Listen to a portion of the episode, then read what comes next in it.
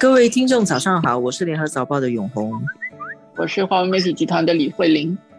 这两天全球都在关心一些大事，就是美国支持的阿富汗政府，在星期天的时候基本上就垮台了。在之前啊，美国介入阿富汗的事务有二十年，从二零零一年开始，然后美国投入了差不多一一千亿新元在阿富汗支持当地的政府。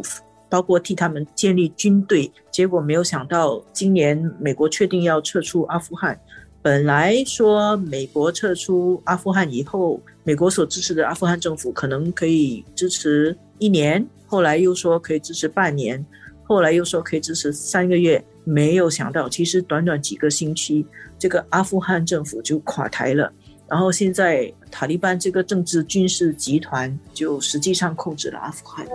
大家可能会看到报纸啊，看到呃很多阿富汗人想要离开阿富汗的，就想要逃到那个美国的运输机上面，确实会让人家想起来是很多年以前美国撤出越南的时候的那种很多人仓皇逃跑的画面。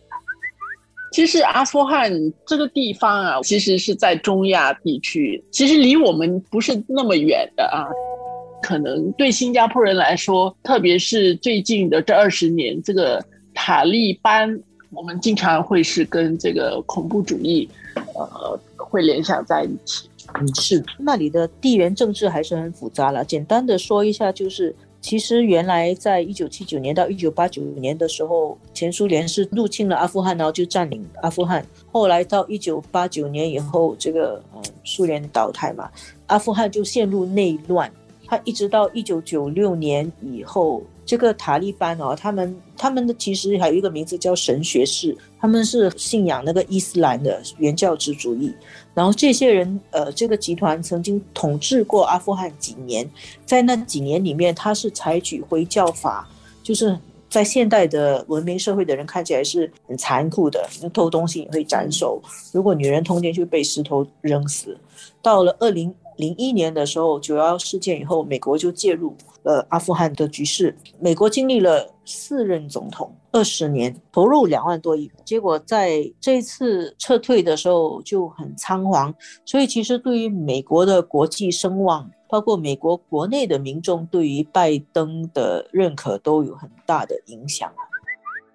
兵败如山倒，或者你说是如果他打胜仗啊，那个所向披靡。我这几天在看这个相关的新闻的时候，大概就是用这样的词来描述这个塔利班政权怎么样夺下这个阿富汗的各个城池啊，摧枯拉朽啊，还有像宋词讲的，美国是最是仓皇辞庙日那种感觉，阿富汗的总统都逃跑了嘛。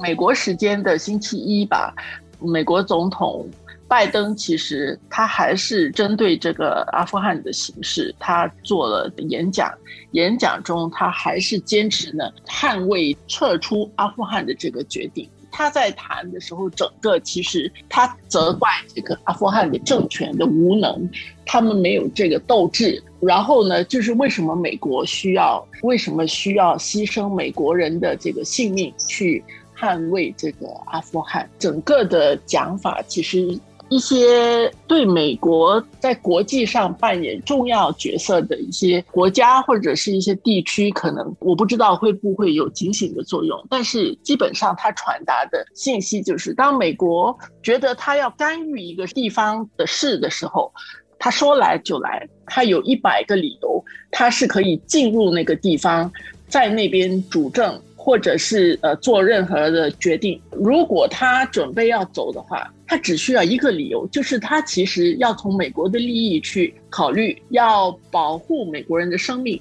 所以他就撤，不管是撤的多么的仓皇。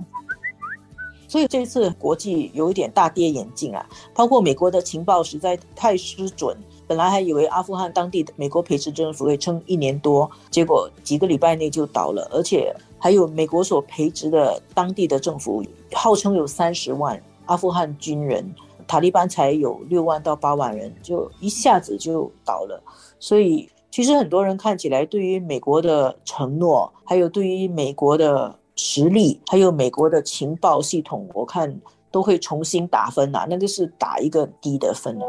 就是我们最近本来之前一直在说的这个，呃，因为拜登的上台，大家都在说美国回来了，在这种美国回来了的这样的一种期盼之中，结果迎来的是这样的一个阿富汗这样的一个结果。这个确实又回到刚才所说的，对美国的这整个形象，对美国有所期待的这些地方，我们也看到，就是台湾那边讨论特别多。就不管说你说阿富汗其实不值得美国做这样的投入跟坚持，但是我想这整个信息，包括现在的信息的传播方式，让大家看到整个阿富汗。怎么兵败的这样的过程，我想会让很多人心里做最大的准备。另外一个引人关注也是，就是那么现在塔利班他已经成功的夺取了这个阿富汗的政权嘛？阿富汗在塔利班的统治底下会是一个什么样子？那塔利班现在他宣誓，他跟当年的塔利班不一样了，他会采取比较包容的一个治理，包括他在星期二这天他说他会赦免原来的。阿富汗的政府官员，他似乎想要跟其他的国家和平共处，以换取对于他的统治的认受性啊，跟合法性。嗯，这个问题就令人关注。现在情况还很早，局势还不明朗。一方面，大家对于塔利班做的这种承诺，还当然是觉得。欢迎啊！可是另外一方面，呃，毕竟嗯那个地方还有塔利班，它原来跟恐怖组织是有关系的。那么这个恐怖主义会不会随着塔利班重新在阿富汗主政就抬头，而且外延到周围地方，甚至是外溢到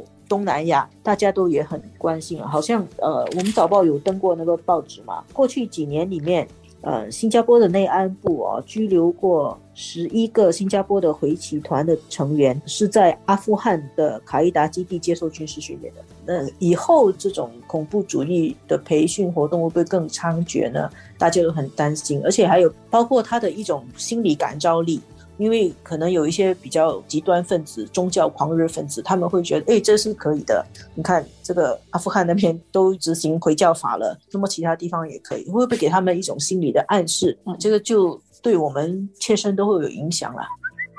另外一个角度就是这个中美关系，就这个阿富汗的这个局势，美国的国务卿布林肯跟中国的国务委员王毅也通了电话。美国那边发出来的信息其实非常的短啊，只是说他们通了电话谈了这个问题，但是呃，中国那边发出来的这个新闻稿是很长，这个新闻稿里面基本上就是王毅把这个美国人说了一顿啊，但是与此同时，当然就是呃，希望这个中美能够继续的合作，推动阿富汗问题实现软着陆了。不要发生新的内战或者人道主义灾难，这个变成是中美的一个考验了哦。